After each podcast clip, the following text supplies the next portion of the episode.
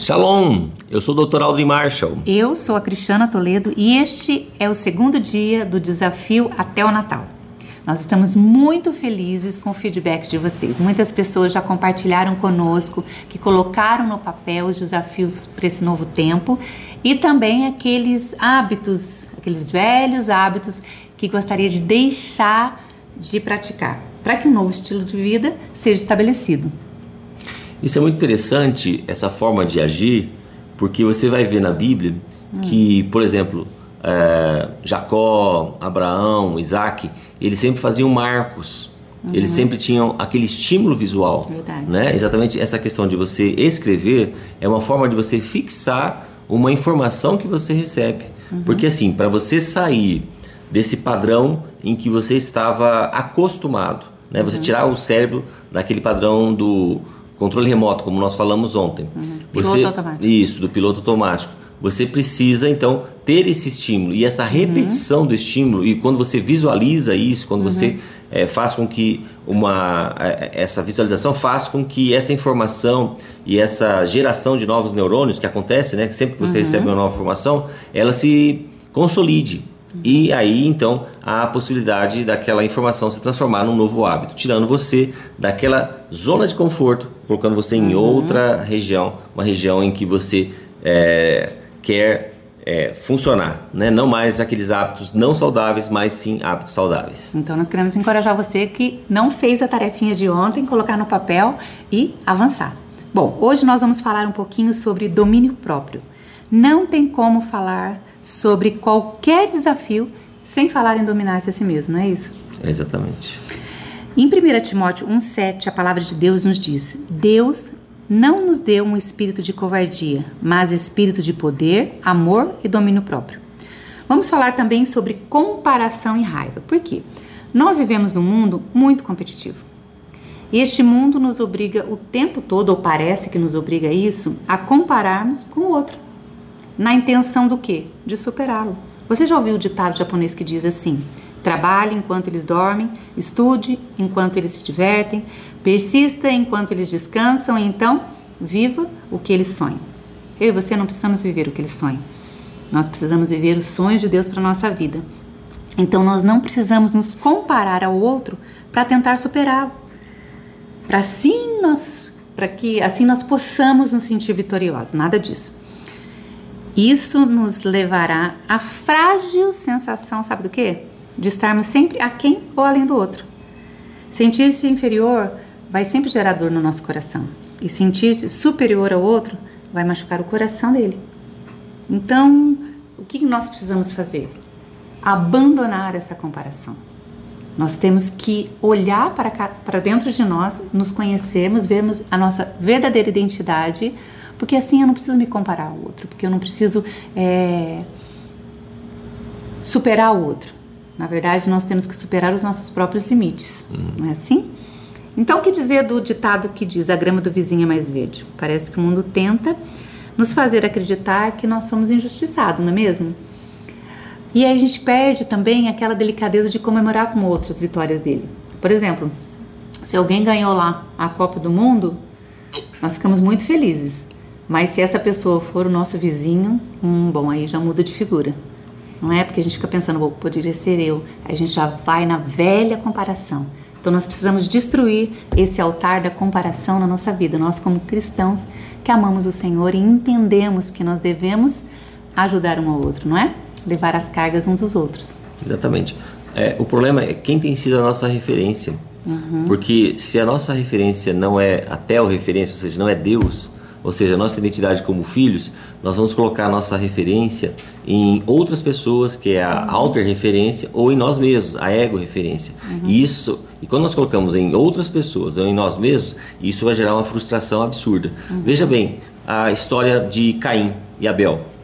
Você for olhar o texto, você vai ver que quando Caim nasce, é, Eva exclama assim: Nossa, esse Deus me deu um filho né? Aquela esperança toda. Uhum. Agora, quando, ela, quando Abel nasce, não há nenhuma expressão dizendo assim. Abel significa mais ou menos assim, nossa, uhum. né? Aquele suspiro. É, então, se nós formos comparar, é, Caim sempre teve a preferência, né? E Abel ah, era alguém que era deixado um pouquinho de lado. Mas olha o que acontece. Deus aceita a oferta de Abel e rejeita a oferta de Caim. E o texto diz é, lá em Gênesis 4, 5, uh, e seguinte diz assim: Todavia não se agradou de Caim e de sua oferenda, e por esse motivo Caim ficou muito irado e seu semblante assumiu uma expressão maligna. Então o Senhor abordou Caim: Por que estás furioso? E por qual motivo teu rosto está transtornado? Se procederes bem, não é certo que serás aceito? Entretanto, se assim não fizeres, sabe que o pecado espreita a tua porta e deseja destruir-te. Cabe a ti vencê-lo.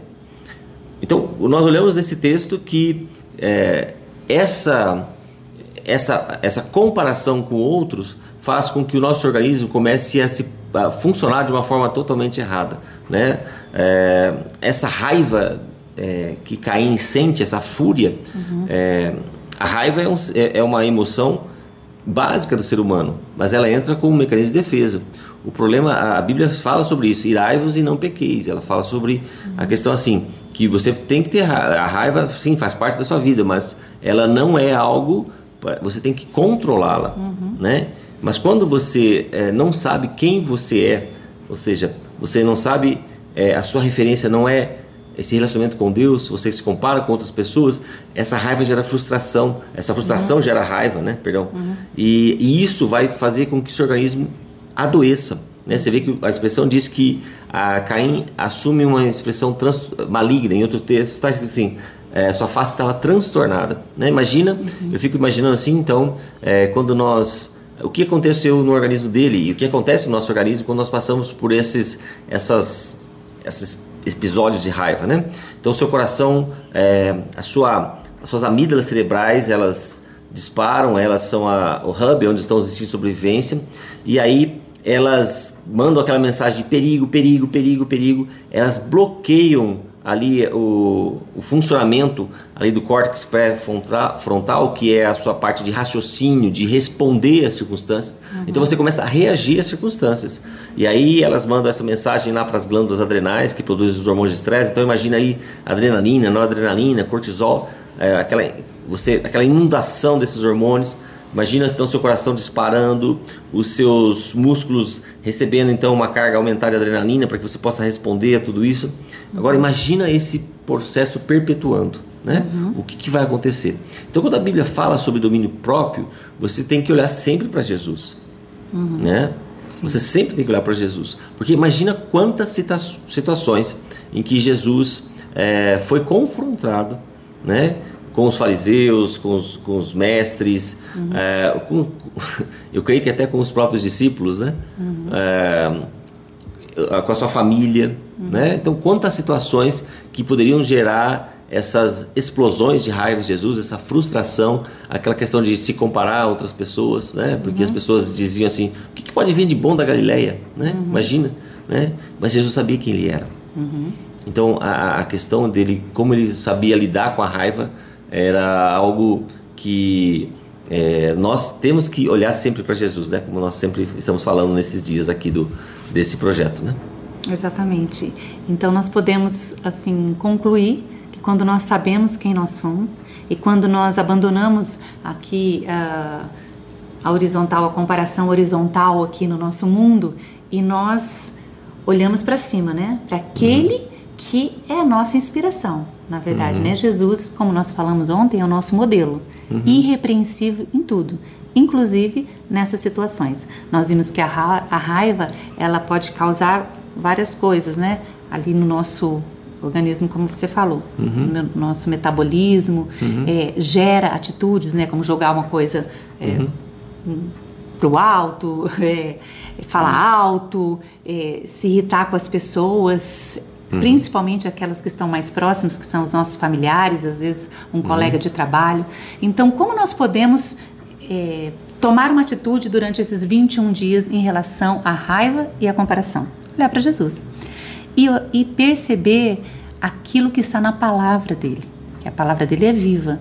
Uhum. Irai-vos, mas não pequei, como você acabou de falar, e não se põe o sol sobre a vossa ira. Isso. Talvez nós vamos irar no nosso dia a dia, ah, como você falou, é um mecanismo, né? Porque nós, quando vemos uma injustiça, nós nos iramos, né? Mas nós não podemos pecar.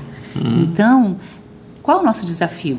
Quando vier aquele sentimento, aquela emoção de raiva, nós vamos pensar como Jesus. Uhum. E nós vamos agir como Jesus, porque Ele é o nosso modelo. Então, se você está chegando aí no final do dia e você ainda não resolveu essa situação de raiva, você sabe que você tem um padrão. Não se ponha o sol sobre a vossa ira. Então, aí talvez seja um momento de pedir perdão, de liberar perdão, de, reapro de reaproximar daquelas pessoas que talvez geraram uma raiva em nós, para que nós possamos ter uma noite de sono tranquilo. Uhum. A palavra nos diz assim: em paz me deito e logo pega no sono. A gente só quer fazer a segunda parte, não é verdade? Uhum. Quer logo pegar no sono. Principalmente as pessoas que colocaram aqui, eu quero é, dormir bem, né? Que eu estou dormindo muito mal. Às vezes a gente quer falar só essa segunda parte do versículo, mas a palavra de Deus nos diz: em paz me deito e logo pego no sono. Então nós precisamos nos deitar em paz. E como nós podemos fazer isso? Quando nós buscamos a paz com Deus e com o próximo. Então, esse é o nosso desafio hoje para você. Em paz se deitar. Então, se você precisa é, dessa paz para se deitar, talvez você tenha que se reconciliar com algumas coisas. E essa raiz que nós falamos ontem da, de amargura, que é o ódio, talvez você precise hoje deixar que Jesus arranque para que você realmente possa dormir em paz e pegar rapidamente no sono. Ok, pessoal. Foi um tempo muito bom com vocês. Muito feliz de podermos compartilhar a palavra, porque é ela que nos liberta. Exatamente. Né? Então, fiquem com paz, fiquem com Deus e que esse dia seja um dia em que você desfrute de todas as bênçãos que Ele preparou para você. É isso aí. Até amanhã no nosso próximo episódio. Tchau!